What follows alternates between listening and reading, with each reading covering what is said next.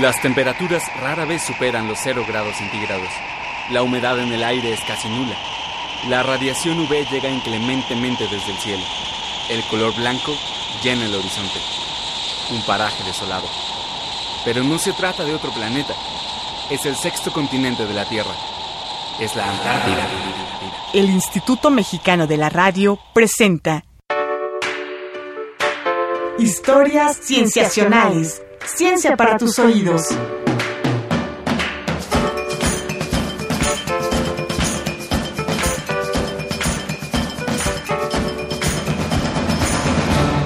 Bienvenidos a Historias Cienciacionales.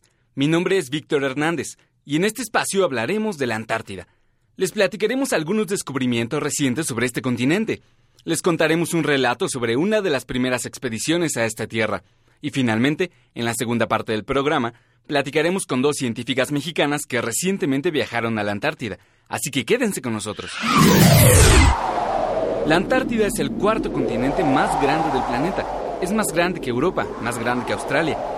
Sin embargo, representa una de las últimas fronteras de la exploración humana. Hola, producción, ¿podemos apagar el viento que me está empezando a dar frío? Ah, sí, gracias.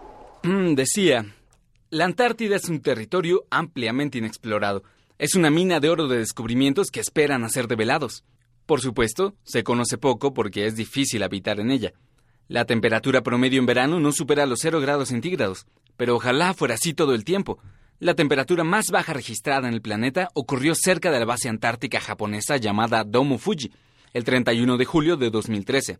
Ese día, el termómetro marcó 93 grados centígrados bajo cero. Ay, un fuego en la chimenea, gracias, producción. La Antártida es un lugar muy seco, porque prácticamente toda el agua en el aire se congela rápidamente. Eso causa enormes extensiones de hielo que cubren la gran mayoría del continente. Este hielo también contribuye a que la temperatura baje, pues, al ser blanco, refleja la mayor parte de la energía contenida en los rayos del sol. Sin agua disponible, vivir aquí es casi imposible. Y aún así, la vida alguna vez desbordó las tierras de este continente, y puede que algo de esa vida todavía esté sobreviviendo bajo el hielo. De esto les hablaremos en nuestra sección Ciencia en el Mundo. Ciencia en el Mundo. Para esta sección, tendría que desempolvar la máquina de singularidad y transportarnos a la Antártida, pero hace 35 millones de años. Desafortunadamente no encontré voluntarios dispuestos a viajar en el tiempo y espacio esta vez. Y a decir verdad, nunca me he sentido muy cómodo abandonando esta cabina. Lo que puedo hacer es contarles qué es lo que veríamos. ¿Están listos? Si cierran los ojos para imaginarse el escenario, nadie los va a juzgar, lo prometo. Bueno, yo no. Estamos en territorio antártico. Hoy no es un continente helado. Faltan aún muchos años hasta que se desplace hacia el sur del planeta, gracias a la deriva continental, y la Tierra se incline unos grados más para que se parezca un poco más al paraje blanco que conocemos. Hoy es un ecosistema tropical enorme, bullente de vida. Árboles gigantes y helechos altísimos nos protegen de un sol pasado.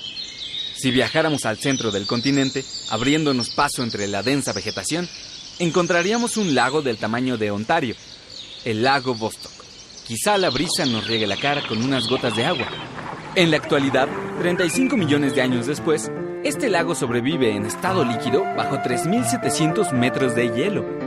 Esto se debe a la combinación de la enorme presión que ejerce sobre él ese hielo y la actividad geotérmica que los científicos piensan que actúa en el fondo del lago. Después de tanto tiempo, el lago Vostok habría de convertirse en una enorme tumba, protegiendo los restos de una Antártida antigua. ¿O no? En 2013, unos científicos de la Universidad Estatal de Bowling Green, en Ohio, coordinados por Yuri Starkman y Zeynep Kosher, encontraron señas de vida en él. Conforme el glaciar antártico se mueve sobre el lago, el agua de la superficie se congela y se incorpora al hielo. Esa agua recién congelada se va acumulando de manera vertical, de forma que se crea una columna que registra las características del lago a lo largo del tiempo. Al analizar muestras de hielo cercanas a la superficie del lago Vostok, que unos científicos rusos habían extraído en 2012, el equipo de Yuri y Zeynep encontró restos de ARN conservado. A diferencia del ADN, el ARN es sumamente lábil, se descompone fácilmente, de modo que cualquier resultado positivo hablaría de organismos que quizá aún habitan el lago. Los investigadores encontraron más de 3.500 secuencias únicas. Pudieron identificar con certeza la tercera parte de ellas.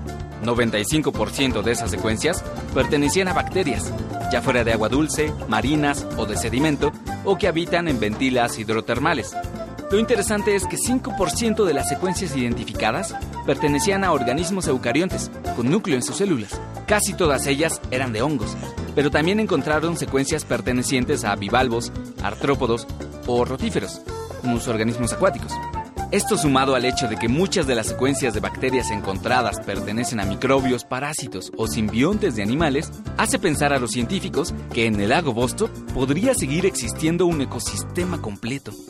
Además de lo asombroso que resulta encontrar señas de vida en un lugar tan inhóspito como este, el lago Vostok es un gran caso de estudio para la astrobiología, el estudio de la probable existencia de vida en el espacio.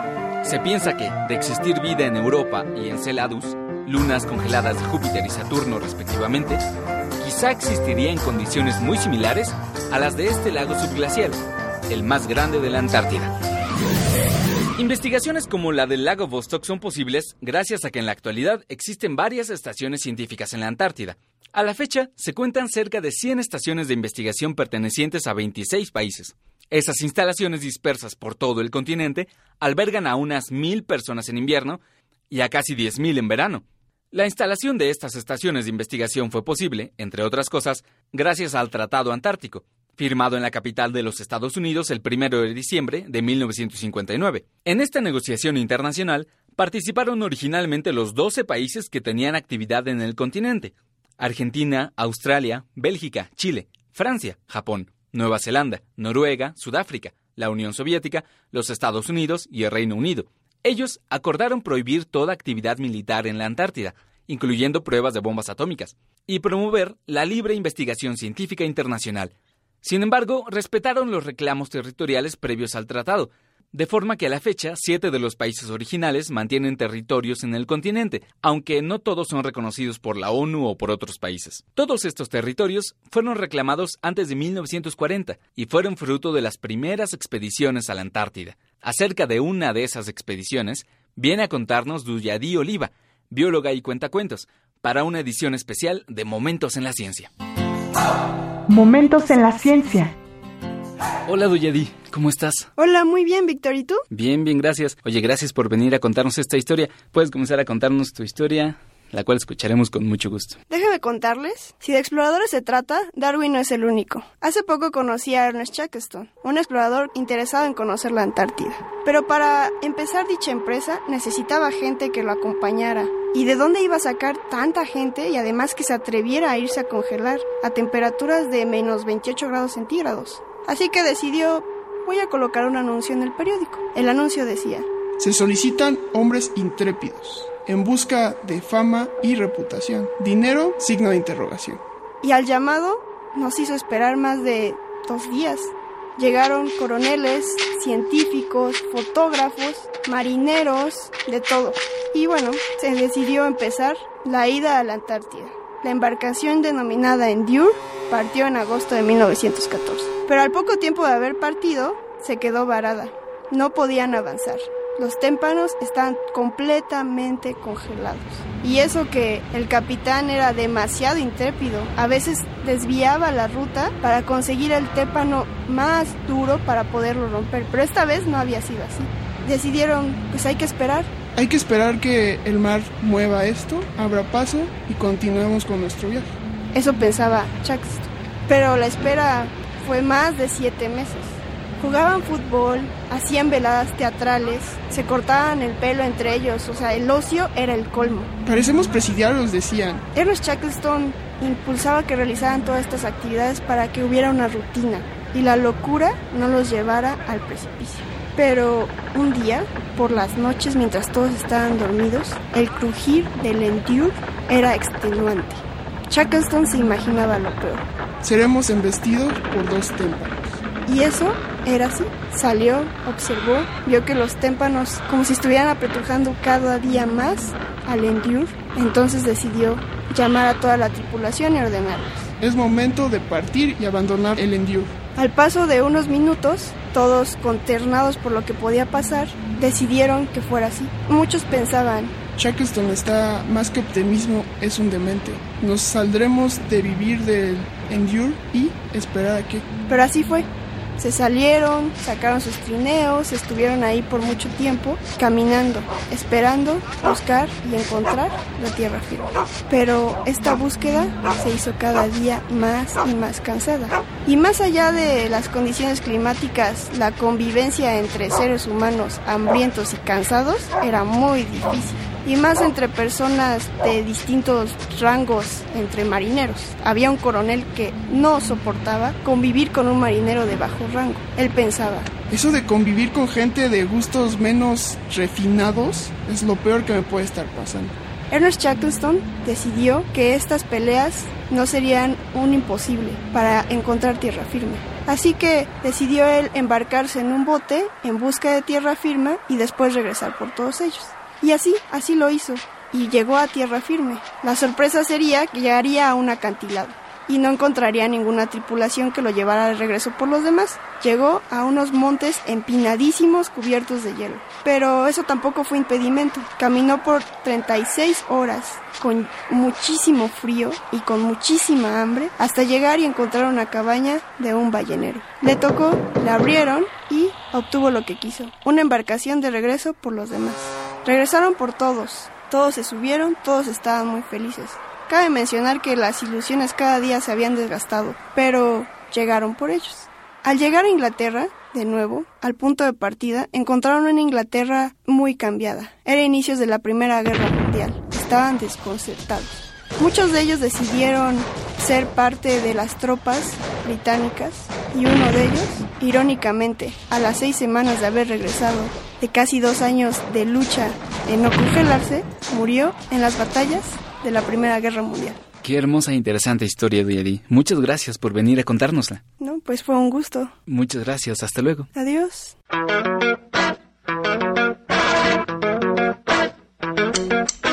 Estamos de regreso en Historias Cienciacionales. Ciencia para tus oídos. Ciencia para tus oídos. Estamos de vuelta en Historias Cienciacionales. Entrevistas.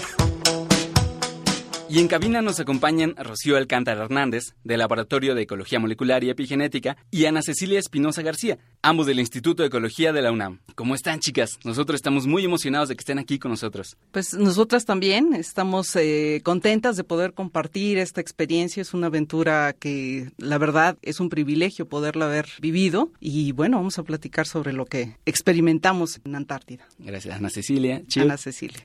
No, pues igualmente, creo que eh, haber ido fue una gran emoción. Eh, eh, son espacios surrealistas que te quitan el aliento y creo que no tienes muchas palabras para describirlos, pero pues vamos a hacer un esfuerzo con mis pocos adverbios que tengo por ahí del rincón. Muy bien, muy bien. Precisamente hasta ahora hemos estado hablando que la Antártida es un continente muy extremo. Tiene temperaturas bajo cero prácticamente todo el tiempo, vientos con velocidades enormes, radiación ultravioleta. Y sin embargo, ustedes eh, fueron a estudiar seres vivos. Entonces, uno pensaría que en un lugar tan hostil es muy difícil que la vida pueda abrirse camino, pero realmente es así. No sé si quiera responder Ana Cecilia. Sí, eh, la verdad es que para nosotros también fue una sorpresa el poder encontrar la diversidad de vida que logramos ver. Eh, de hecho, bueno, en cualquier extremo digamos, de nuestro planeta, ambiente extremo, se ha registrado vida, incluso en, fosas marítimas, donde las condiciones son muy, muy eh, adversas, digamos, para que algo se pudiera mantener vivo, se ha registrado vida. Entonces, eh, puede ser vida, digamos, como la conocemos o que tienen particularidades. Y esa es una de las cosas que nos interesa saber de, de Antártida. ¿Cuáles son esas particularidades que les permiten estar en esos ambientes tan extremos. Exacto. Bueno, de hecho, de, entre los factores extremos que mencionas, hay uno que uno jamás imaginaría, pero cuando te documenta científicamente sale a la luz, y es estrés hídrico por agua, porque el agua casi siempre está congelada, entonces no es viable para la vida. ¿No? Entonces, a pesar de que ves estos enormes bloques de hielo, la vida constantemente está en presión de estrés hídrico. Entonces, es hasta que es el verano austral que aumenta la radiación, funde ese hielo y ese hielo empieza entonces a hacer agua, corrientes. Y esas corrientes empiezan a mantener la vida en continente porque la vida océano, en el océano es muy diferente a lo que es la vida en continente antártico, ¿no? Entonces, yo recuerdo mucho, una vez que estás allí, lo más alto que ves en Antártida, en vida vegetal, es lo que llamamos el clavelito antártico. Y es de unos cuantos milímetros, o sea, apenas unos milímetros de altio, menos del centímetro. Y entonces cuando todos regresamos a Uruguay, lo primero que notamos fue árboles. Árboles ya no estamos en Antártida, ¿no? Pero sí es cierto, es como estos cambios de dimensión que no notas porque siempre vives en un mundo con árboles y de repente llegas a un mundo donde no hay. Y lo más alto es de un centímetro. Chio, tú particularmente fuiste a estudiar bacterias, las bacterias antárticas. Recién en diciembre publicaste un artículo acerca de, bueno, leeré el título Caracterización y comparación de potenciales de nitrificadores en los tapetes microbianos de la isla King George, Antártica Marítima. Y lo interesante es que fuiste a una región a la que se ha registrado que en los últimos 50 años ha habido aumento de temperatura. Entonces, háblanos un poquito acerca de por qué resulta importante estudiar las comunidades bacterianas, no solo de la Antártida, sino también en este contexto del aumento de temperatura. Este, pues realmente porque, porque es importante estudiar las bacterias. Eh, las hemos estudiado desde el punto de vista de salud pública, ¿no? Pero también un punto muy importante que jamás vemos es que las bacterias son las encargadas de hacer todo el ciclaje de los nutrientes en el planeta. Desde que el planeta surgió hace 3.5 gigaños como vida tal. Que son, perdón, gigaños, mil millones de años. Exacto. Entonces, desde ese tiempo, todos los organismos empezaron a evolucionar bajo las características que había del planeta en ese entonces. Recuerden, no había oxígeno, altas temperaturas, en otros lugares era muy frío. Y entonces cada microorganismo se volvió como el potencial de desarrollar un metabolismo en donde estaban. Entonces es todo el potencial metabólico que hace todo el ciclaje, ¿no? Después hubo una atmósfera donde hubo oxígeno y eso es realmente por los organismos que lograron hacer fotosíntesis y son derivados de bacterias, ¿no? Y son las cianobacterias también. Entonces, por eso es muy importante ir a verlos, porque ellos se encargan de todo el ciclaje, de mover todos los nutrientes y en un ambiente donde no hay nutrientes como es la Antártida, pues es esencial saber cómo sobreviven estos organismos donde aparentemente no hay nutrientes, cómo los generan. Entonces, realmente eso fue lo que fuimos a ver. La isla del Rey Jorge es una porción, es la, la porción más al norte de la Antártida. ¿Con al norte te refieres hacia Sudamérica? exacto, más pegada a Sudamérica, exacto. Sí, sí, más lejos de la latitud central de Antártica. Entonces tiene un clima más variable. Por eso es que existen cambios más drásticos en la temperatura. Entonces, todo el cambio climático está sucediendo dentro de ese margen. Y bueno, si estos organismos se encargan de mover todos los nutrientes, el CO, como gases de efecto invernadero, por ejemplo, y aparte están encima del hoyo de, de la capa de ozono, pues claro que nos interesa saber cómo están siendo afectados, porque en base a ello podemos prever qué es lo que va a suceder con el ciclaje de estos nutrientes para los cuales la vida, bueno, bajo los cuales se rige la vida. Gracias, gracias. Eh, Ana Cecilia, nosotros sabemos que tú también fuiste a tomar muestras de um, agua en diferentes contextos ambientales allá en la Antártida. Sabemos que todavía no publicas tus resultados, entonces si quieres no nos adelantes ningún spoiler, pero si nos puedes platicar un poquito qué era lo que estaban buscando en esta sí. Bueno, justo como dice Rocío, esta porción de la Antártida donde, donde fuimos, donde estamos trabajando, es lo que está más pegado al continente y es justo la, la zona donde está recibiendo mayor influencia humana. ¿sí? Es decir, en esta zona que está más pegada al continente es más fácil llegar, ya sea por barco o por avión, y eh, cada vez hay más visitantes a esta zona. Por un lado, el contingente científico, digámoslo así, y por otro lado, gente que simplemente quiere conocer y tiene los medios y las influencias para poder llegar a, estas zonas. Entonces, el hecho de que los humanos estemos pisando, eh, decirlo así textualmente, pisando zonas donde naturalmente no habíamos incursionado, tiene efectos. Y uno de los efectos justamente es que llevamos a nuestros, eh, nuestro metabolismo humano esto se refiere a que ingerimos alimentos y desechamos heces. ¿sí? Esto no juntamos las heces y nos las llevamos al continente, sino que se quedan en Antártida.